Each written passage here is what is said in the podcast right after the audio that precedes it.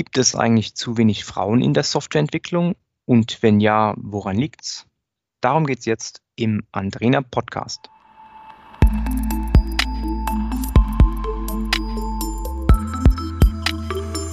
Andrena entwickelt. Der Podcast von Andrena Objects.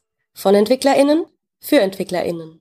Willkommen zu Andrena entwickelt, unserem Podcast, das sich heute der Frage stellen soll, warum bist du Softwareentwicklerin geworden? Und dazu begrüße ich heute hier den Max als Moderator, aber natürlich unsere Gästinnen, die Gesine und die Elke. Hallo. Hallo. Hallo. So, wer sind wir denn eigentlich? Gesine, magst du anfangen? Ja, gerne. Ähm, ich bin Gesine Kraft, seit ähm, Anfang 2018 bei der Antrena als Entwicklerin habe vorher schon Software entwickelt, bin damit zwei, im Jahr 2000 eingestiegen und ähm, habe vorher Informatik studiert. Soweit zu mir. Okay, danke Gesine. Elke, wie ist es bei dir?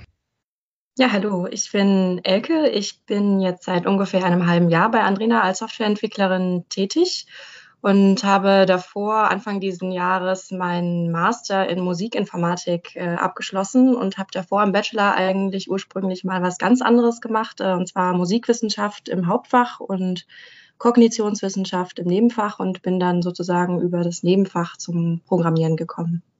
Ich bin äh, Max, Softwareentwickler bei Andrena Objects und hier zusammen mit dem Martin. Genau, und ich bin seit zwei Jahren Scrum Master bei Andrena und ja, freue mich, heute hier zu sein, gemeinsam mit euch. Wir haben uns die Frage gestellt, warum ihr insbesondere euch den Beruf der Softwareentwicklerin ausgesucht habt, weil gefühlt gibt es da äh, starken Überhang an äh, Männern in dieser Branche.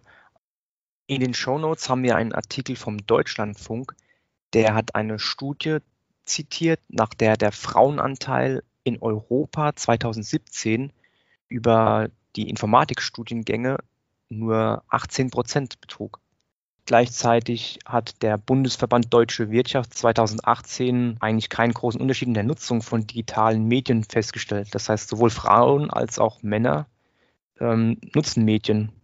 Das hat uns eben zu dieser Frage gebracht, euch beiden, Elke und Gesine, zu fragen, wie ihr zu diesem Beruf gekommen seid, was so eure Motivation war. War das äh, naheliegend für euch? War das eure erste Berufswahl? War das euer Erststudium? Wie seid ihr dazu gekommen? Also für mich ähm, war das tatsächlich äh, das erste Studium und auch meine erste Wahl, ähm, wobei ich zu Anfang mich tatsächlich auf technische Informatik äh, beworben hatte, äh, also im dualen Studien, Studium in Stuttgart das hat allerdings nicht geklappt und dann habe ich das Studium an, in angewandter Informatik ja, an meinem Wohnort gemacht in Berlin. War das bei dir ähnlich, Elke? Nee, bei mir war es eigentlich ganz anders, absolut äh, nicht naheliegend. Ähm, bei mir war eher der Fall, dass ich also schon immer relativ breit gestreute Interessen hatte und deswegen nach dem Abi ähm, mich auch lange nicht so richtig entscheiden konnte, was ich studieren möchte. Da waren die Überlegungen von Archäologie über Physik bis Grundschullehramt ähm, quasi, also einiges dabei, aber tatsächlich Informatik eigentlich nie auf dem Plan. Ich finde es auch ein bisschen schwer zu sagen, warum. Ich glaube, dass ich einfach keine Berührungspunkte hatte und vielleicht auch zumindest unbewusst äh, falsche Vorstellungen darüber, was sich hinter der Informatik ähm, verbirgt. Mhm. Ähm, es kam dann eher erst, dass ich in meinem Nebenfach einfach eine Pflichtvorlesung hatte, eine Einführung ins Programmieren und da dann gemerkt habe, dass mir das eigentlich ziemlich Spaß macht. Und dann nach und nach versucht habe, einfach mehr auf dem Gebiet zu lernen und meine, meine Entwicklung mehr in die Richtung zu leiten. Hat eine von euch schon in der Schule Berührung mit Informatik oder ja, Computern gehabt? Ja, tatsächlich war mein, mein erster Berührungspunkt ähm, bei einem ähm, Schülerkurs für ähm, Informatik, da hatte ich ähm, ein Basic-Programm zu schreiben. Das ähm, unterscheidet sich oder ja, das unterscheidet sich enorm von dem, was ich heute tue, weil äh, die Programmiersprache einfach ähm, viel weniger weit entwickelt war. Aber äh, mein erster Berührungspunkt war tatsächlich irgendwann zwischen vierter und, und sechster Klasse. Genau kann ich es nicht mehr einordnen. Und dann habe ich auch ähm, ein Wahlfach in der 11. Klasse Informatik gehabt und dort auch schon programmiert. Hm, bei mir war das eben ganz anders. Wie gesagt, hatte ich eigentlich überhaupt keine Berührungspunkte. Ich hätte in der Oberstufe eine Informatik AG, die freiwillig war, belegen können. Das kam damals aber auch für mich ähm, eigentlich nicht in Frage. Vielleicht gar nicht so sehr aus mangelndem Interesse, aber vielmehr, weil einfach meine, ich hatte schon genug Kurse und dadurch, dass ich im Musikzug war, hatte ich halt schon Musik AGs belegt und deswegen stand das einfach nicht zur Frage. Mhm. Und als ihr dann euch entschieden habt, Richtung Informatik, Richtung Softwareentwicklung zu gehen, ähm, habt ihr da Widerspruch geerntet oder wie hat euer Umfeld reagiert? Also die meisten Leute aus meinem Umfeld äh, waren sehr positiv. Meine Eltern äh, sind beide selber Programmierer, nachdem sie Mathematik studiert hatten. Und ähm, in der Schule war es auch überhaupt kein Problem. Ähm, an der Hochschule selber ähm, waren einige Professoren der Meinung, dass wenn ich bei Gruppenarbeiten mit Männern zusammenarbeite, dass man mich dann etwas schlechter bewerten muss. Und ähm, das hat dann bei mir tatsächlich dazu geführt, dass ich dann eher alleine beziehungsweise nur noch mit Frauen zusammengearbeitet habe. Also du meinst, sie haben bewusst oder unterbewusst eben schlechter bewertet? Sie haben ganz höchst offiziell mir gesagt, dass äh, sie äh, das schlechter bewerten, weil ich ja als Frau sicherlich nur zugearbeitet habe. Wow, das wow. ist äh, heftig. Puh, das muss man erstmal sacken lassen. Okay, das im 21. Jahrhundert. Huiuiui. Aber mein Studium habe ich ja auch im 20. Jahrhundert beendet. Insofern ähm, okay. keine große Ehrenrettung, aber ja. Ja, in meinem Fall waren vielleicht die größten Hürden, dass ich ja eigentlich Musikwissenschaft studiert habe und dann rausgefunden habe, dass mir irgendwie Informatik Spaß macht, aber auch noch nicht so sicher war, ob ich jetzt da deswegen mein Studium schmeißen will. Und irgendwie war ich schon so mitten im Bachelor und wollte den eigentlich noch fertig machen. Ähm, und ich hatte dann ziemlich Glück, dass ich ähm, sowieso schon vorhatte, im, im Bachelor gab es bei uns die Möglichkeit, ein sogenanntes interdisziplinäres Zusatzjahr ähm, abzulegen, bei dem ich quasi an, an der Uni in Freiburg ähm, alle möglichen Kurse äh, fächerübergreifend belegen konnte. Und da konnte ich dann eben mich vertiefen, mehr in Richtung Informatik gehen und habe da auch eben rausgefunden, dass es diesen Musikinformatik-Studiengang hier in Karlsruhe gibt, der eigentlich ja auch meine Vorkenntnisse dann so ganz gut irgendwie kombiniert hat. Ähm, von dem her hatte ich einfach Glück, dass ich äh, relativ flexibel war in der Gestaltung meines Stundenplans. Und was mir, glaube ich, auch geholfen hat, ist, dass ich von Anfang an in den Informatikvorlesungen, die ich besucht habe, die ich mir auch eben relativ frei auswählen konnte, einfach immer sehr gute Dozenten hatten. Gab es äh, weibliche Dozenten in dem Bereich bei euch?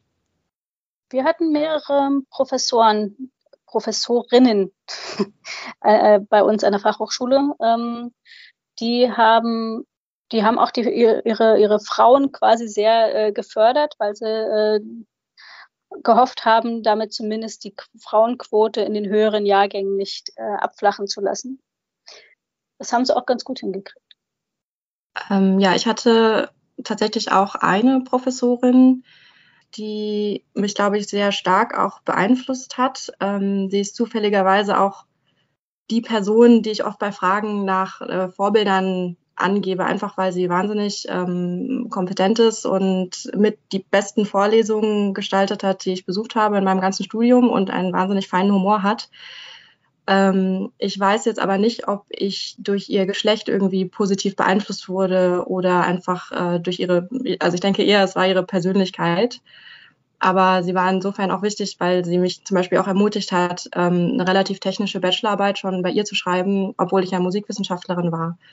Ja, und auch noch ein, ein Fun Fact am Rande. Ähm, eines der ersten Suchergebnisse auf YouTube, wenn man Informatik und Frauen sucht, ist tatsächlich auch eine Weihnachtsvorlesung äh, von genau dieser Professorin, also Hannah Bast, ähm, die ich also jedem wärmstens empfehlen kann. Es ist eine halbe Stunde äh, sehr gute Unterhaltung ähm, mit sehr viel Sarkasmus. Die packen wir noch in die Shownotes auf jeden Fall. Mhm. Und wie war es bei dir, Gesine? Du hast gemeint, deine Eltern sind sowieso schon Mathematiker und damit dementsprechend auch Informatiker. Waren das deine Vorbilder oder hast du auch noch andere Vorbilder? Also tatsächlich waren das meine Hauptvorbilder für äh, die Informatik. Und, äh, das war für mich nie, stand nie zur Debatte, ähm, tatsächlich äh, jetzt wegen zu, äh, zu hoher Technik, äh, zu hohem Technikanteil im Beruf ähm, die, den Berufswunsch nicht zu verfolgen. Ähm, es war nicht von Anfang an Informatik, was ich machen wollte, aber tatsächlich mich an meinen Stärken zu orientieren. Und das, äh, da waren meine Eltern sehr gute Vorbilder und auch Förderer. Okay, das ist also bei euch in der Familie, wenn, wenn man gefragt wird, was machst du eigentlich beruflich, äh, verstehen Sie die Antwort, richtig? Wie ist es mit der Oma? Also bei, bei uns ist es tatsächlich so, ähm, ich bin eine von fünf Kindern, ein, eine Tochter und äh, äh, wir haben alle was ganz Unterschiedliches gemacht. Und ähm, nein, nicht jeder versteht, dass ich Informatik studiert habe, weil äh, andere einfach ähm, andere Sachen viel interessanter finden. Aber ähm, dass ich das mache, was ich gut kann, das können sie alle nachvollziehen. Mhm. Und da ist meine Oma. Oma auch keine Ausnahme. Mhm, super da kann ich mich auch anschließen. Ähm, bei uns wurde in der Familie auch immer gelebt, dass man das, was man gerne, also was man gut kann und was man gerne macht, dass man das auch ähm, tun soll. Ähm, nachvollziehen, was ich in meinem Berufsleben mache, kann, glaube ich, der Großteil der Familie aber schon, schon länger nicht mehr.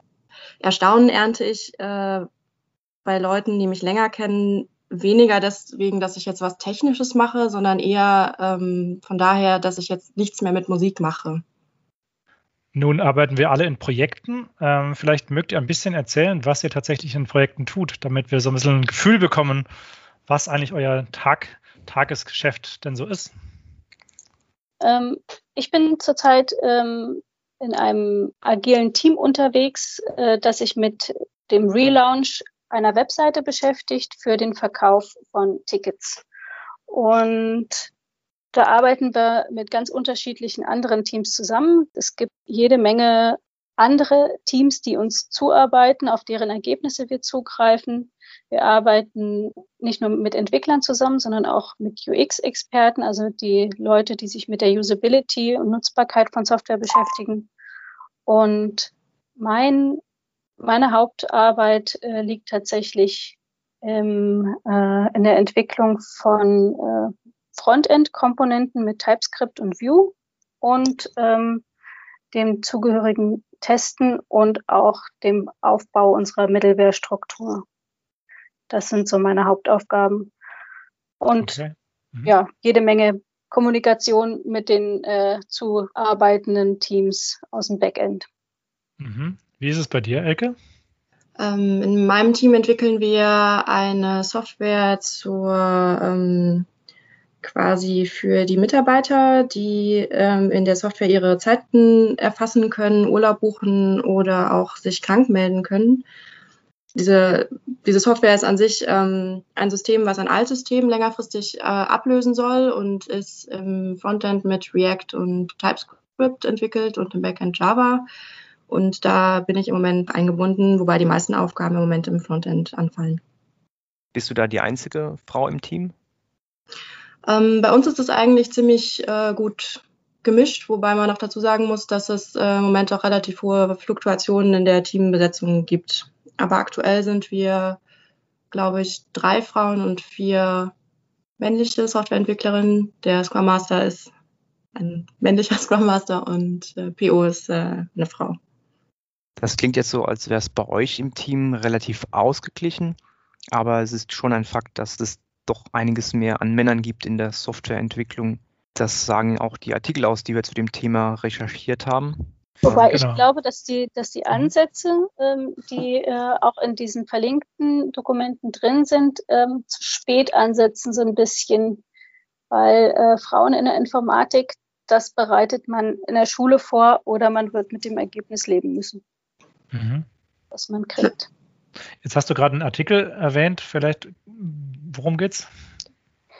Also ich habe die Artikel quasi nur angelesen, aber hier ist unter anderem ähm, mhm. Artikel vom Deutschlandfunk ähm, allein unter Männern und äh, der setzt einfach extrem spät an, muss man mhm. einfach sagen. Und klar, es ist ja auch eine Bestandsaufnahme. Das Problem ist, äh, dass wir ähm, diesen Bestand ja einer, einer Entwicklung beziehungsweise einer nicht erfolgten Entwicklung zu verdanken haben, die in den Schulen ähm, stark dominiert.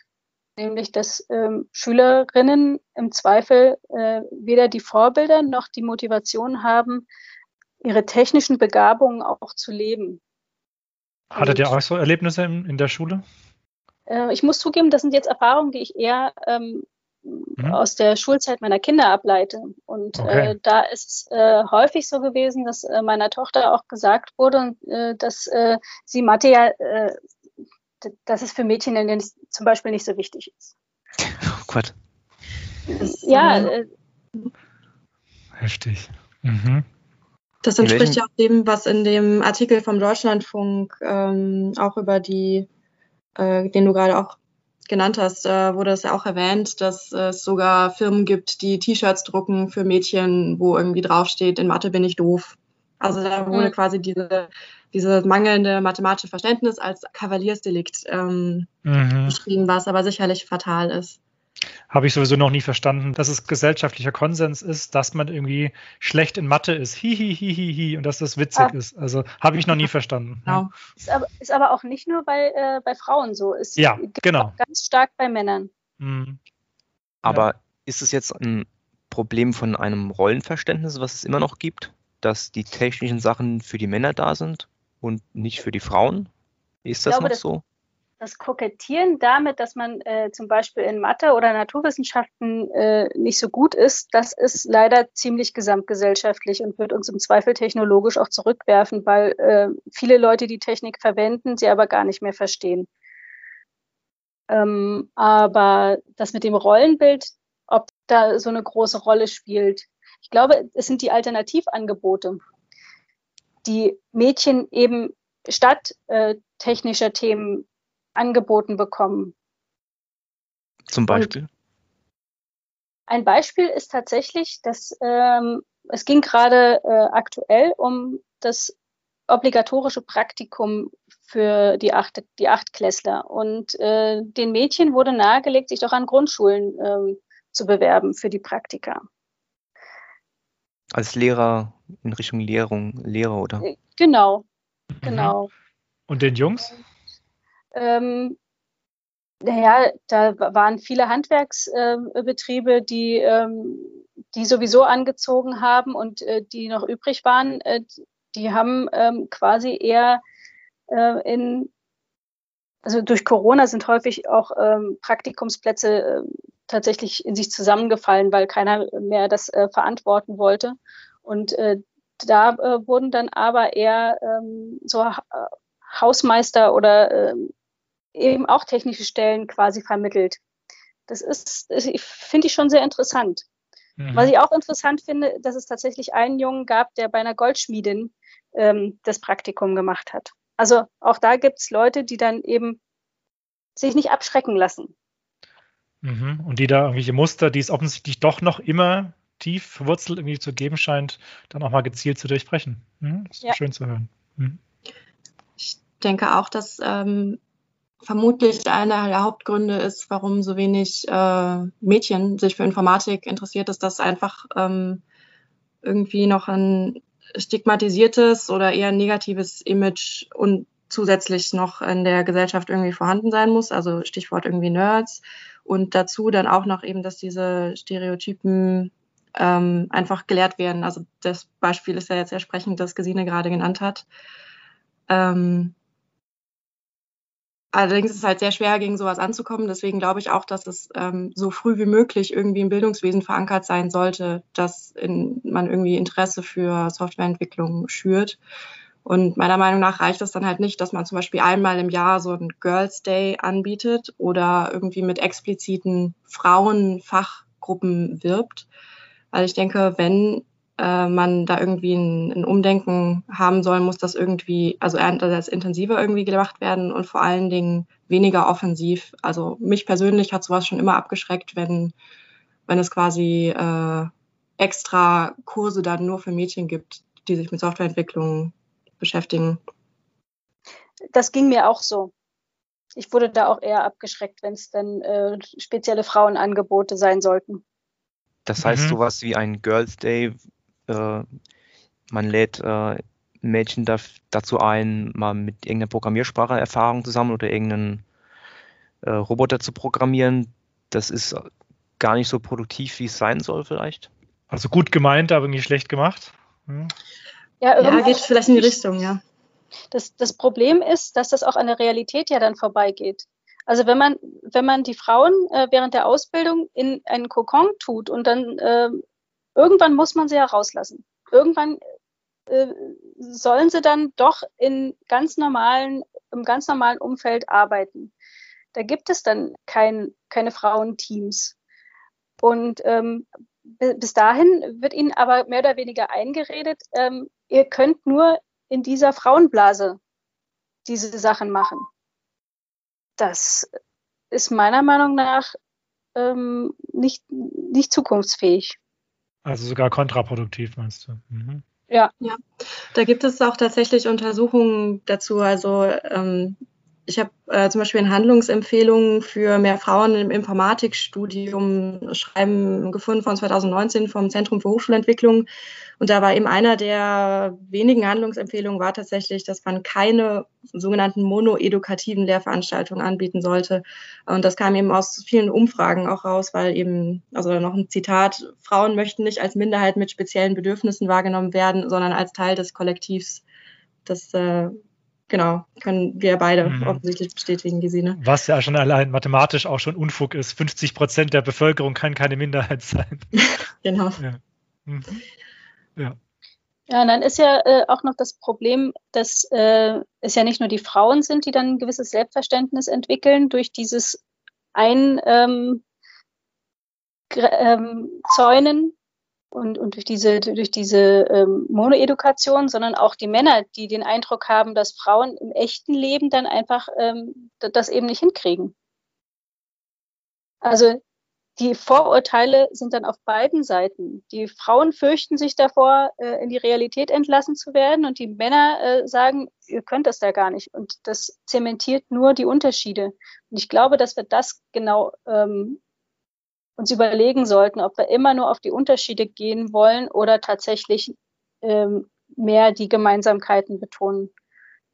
Weil das ja. Auseinanderdividieren ist das, was uns wirklich entzweit. Mhm.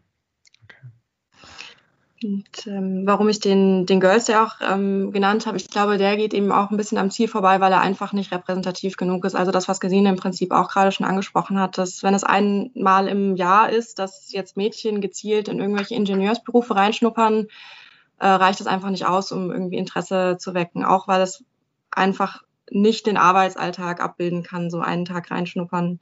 Ich denke, das war auch ein Grund, warum ich mir lange nicht irgendwie Informatik vorstellen konnte, weil man hat irgendwie eher so dieses Bild dann, man sitzt dann halt immer nur vorm Computer und kommuniziert irgendwie mit Menschen vielleicht gar nicht. Dabei ist ja eigentlich ähm, ja sowas wie irgendwie Konzentrationsfähigkeit, Beharrlichkeit und auch irgendwie so eine Art kreative Ader und Kommunikationsfähigkeit besonders wichtig bei der Softwareentwicklung. Aber das kann man halt nicht wissen vorher, wenn man nie damit in Kontakt gekommen ist. Wobei ich bei dem Girls Day auch tatsächlich nochmal äh, differenzieren möchte. Ich weiß, dass meine Tochter sich nach so einem Girls Day das erste Mal in ihrem Leben überhaupt vorstellen konnte, irgendwas Technisches zu machen, weil sie nämlich dort mitbekommen hat, äh, dass sie überhaupt keine Schwierigkeiten hat, zum Beispiel auf eine Platine etwas aufzulöten. Und ähm, wenn, wenn so ein Girls Day gut gemacht ist, kann das durchaus Impulse setzen. Aber ein Girls Day alleine ist eben nur ein Impuls, der im Zweifel untergeht. Ja. Was, was sind denn für euch gute Initiativen, die ihr vielleicht kennt oder die es geben müsste? Du meinst ja, Gesine, man muss da sehr früh ansetzen. Ich hatte die Gelegenheit, ab der vierten Klasse eine einer Mathe AG teilzunehmen. Und äh, das war nicht getrennt nach Jungs und Mädchen, sondern war tatsächlich etwas, das Interessen und äh, Stärken bedingt äh, Kindern angeboten wurde, äh, um ähm, sie weiter zu fördern.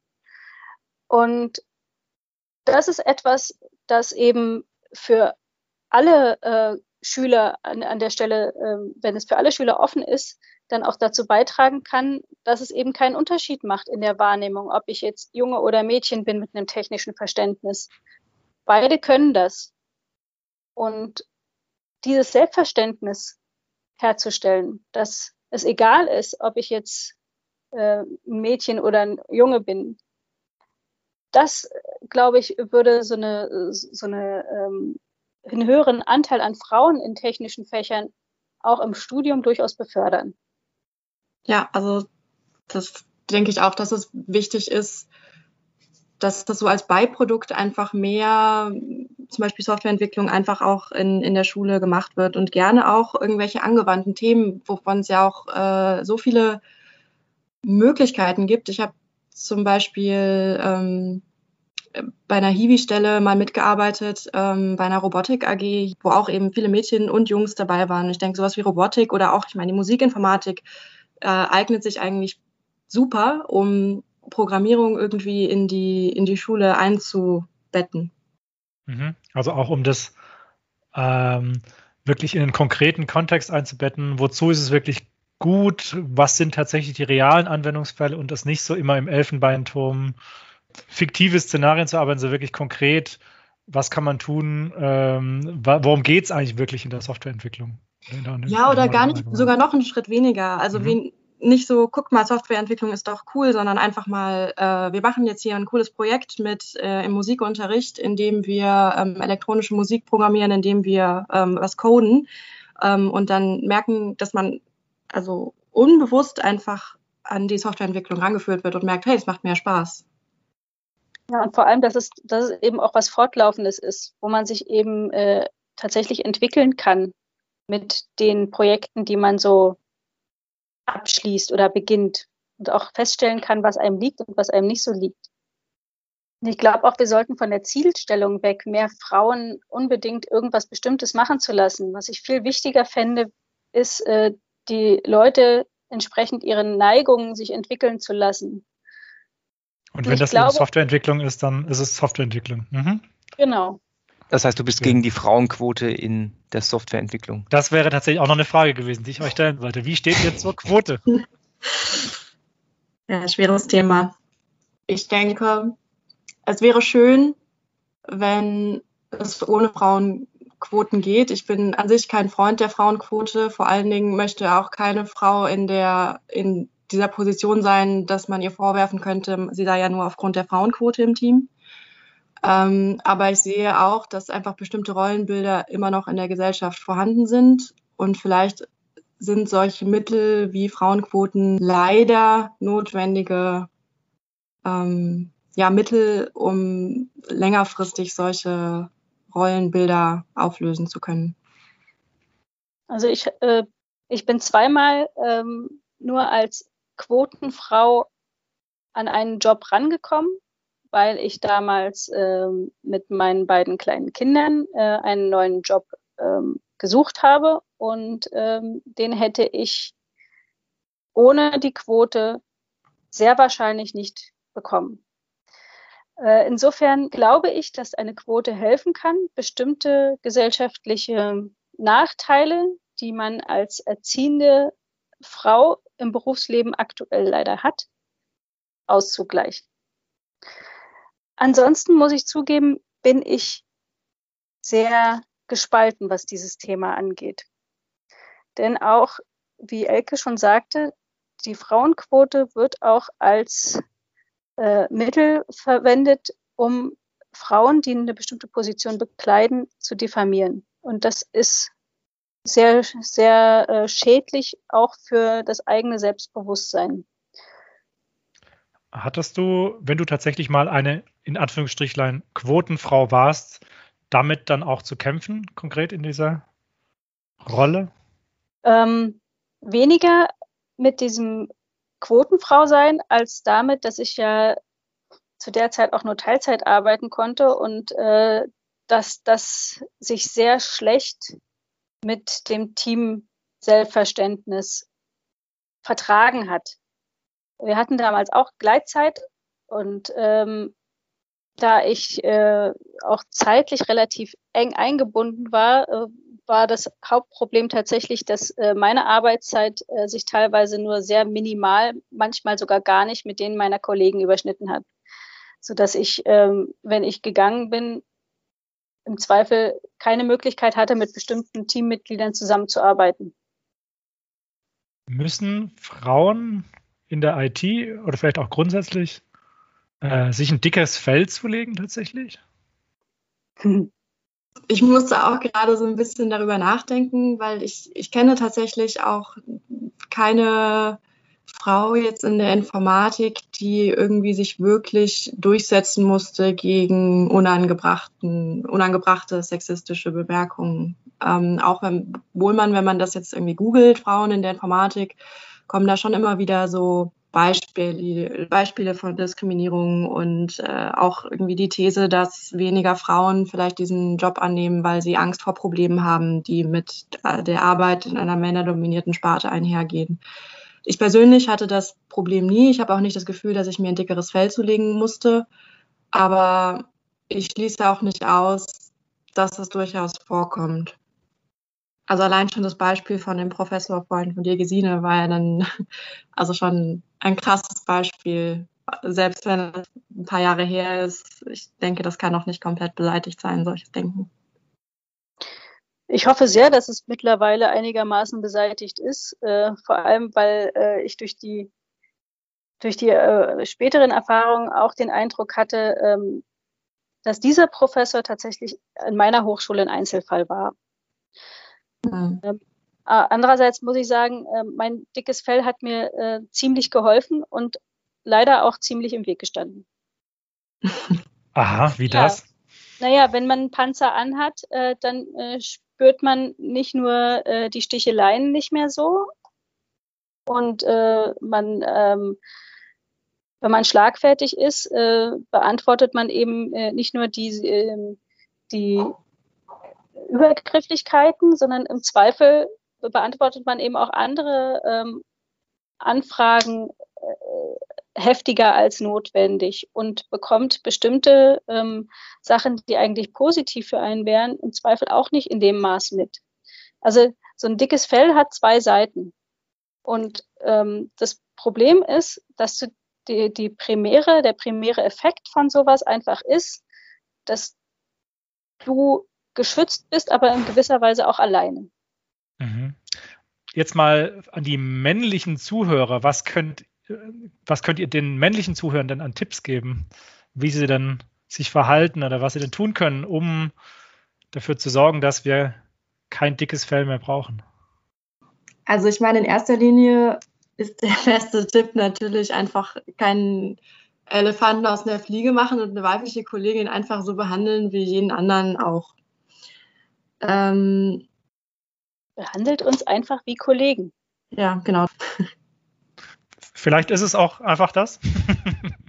ja, tatsächlich. Das ist, das ist genau das. Andererseits ist es auch so, ähm, ich möchte eigentlich nicht nur ähm, meinen männlichen Kollegen was auf den Weg geben und äh, oder meinen weiblichen Kollegen, was ich gerne hätte und äh, was ich mir wünschen würde, ist, dass wir es schaffen, die, die, die, die Leute, die, mit denen wir zusammenarbeiten, einfach insgesamt mit der Wertschätzung ähm, begegnen, mit der wir selber auch begegnet werden wollen. Also das ist einfach etwas, das wir unseren eigenen Erwartungen an die anderen quasi entsprechen. Und insofern setze ich jetzt aktuell eher bei mir an. Ja. ja. Ein anderer Aspekt, den ich super spannend fand, aber der jetzt wahrscheinlich nicht mehr so reinpasst, ist, dass ähm, der Anteil an Frauen im Informat, also weltweit sehr unterschiedlich ist. Dass mhm. es zum Beispiel auf der arabischen Halbinsel irgendwie 50-50 ist und dass diese, dieses Gender Equality Paradox, also dass teilweise da, wo die Gleichstellung von Mann und Frau weit fortgeschritten ist, eher weniger Frauen in MINT-Berufen sind, als da, wo nicht. Mhm. Und super spannend äh, fand ich auch, dass äh, ursprünglich der Beruf der Programmiererin ja eigentlich ein Frauenberuf war, so als Alternative zur Sekretärin dann auch die ersten an den Programmierern dann an der ENIAC beteiligt waren und erst nach 50 Jahren aber eigentlich gewürdigt wurden und dass in den 70ern der Rückgang der Frauen in der Informatik ungefähr so um 50 Prozent zurückgegangen ist. Also seit den 70ern. Weiß man warum? man weiß es nicht genau warum, aber ich habe Theorien gelesen und eine fand ich ganz interessant, dass so in den 70er, 80er Jahren kamen Videospiele auf und die waren tatsächlich äh, von, der, von dem Marketing her eher auf Väter und Söhne gerichtet. Und dass auch noch in den 90ern dann eher die Söhne, die waren, die PCs gekauft haben, äh, denen PCs gekauft wurden. Also quasi die These ist, dass es eher durch die Popkultur bedingt ist, dass äh, die ja auch irgendwie diesen Bild des Informatik-Nerds in Filmen und so weiter irgendwie geprägt hat. Also und gar nicht mehr so sehr die patriarchalischen Strukturen, sondern tatsächlich ganz schnöde die, das Marketing von Entertainment-Filmen. Spannend. Könnte Weil sein. Das Marketing natürlich von dem patriarchalischen System nicht wirklich trennen kann, nicht? Definitiv. Ja, alles super spannend. Mhm. Ich glaube, wir haben jetzt einen ganz guten Überblick bekommen über das Thema warum ihr Softwareentwicklerin geworden seid und was an dem Thema noch äh, zu tun ist in Deutschland, in Europa und weltweit. Und sogar mhm. Handlungsempfehlungen haben wir bekommen. Nämlich erstmal, dass eben nicht die Frau nicht besonders behandeln soll und vielleicht nicht nur Girls Days machen soll, sondern einfach Kollegen wie Kollegen behandeln. Und das Thema Informatik auch in den Alltag und in die Ausbildung, in die Schule näher reintragen, damit die Schwelle nicht so groß ist. Das habe ich auch noch mitgenommen. Okay, Gesine, Elke, ganz herzlichen Dank für eure tollen Beiträge, für eure tollen Gedanken, dass ihr mit uns dabei wart bei dieser Folge. Ja, vielen Dank für die Gelegenheit. Ja, herzlichen Dank für die Einladung. Ja, cool. Dann danke ich euch, Gesine Elke. Und wir hören uns dann beim nächsten Mal wieder beim Antrainer Podcast. Bis dann. Ciao. Danke und tschüss. tschüss. Bis bald. Ciao.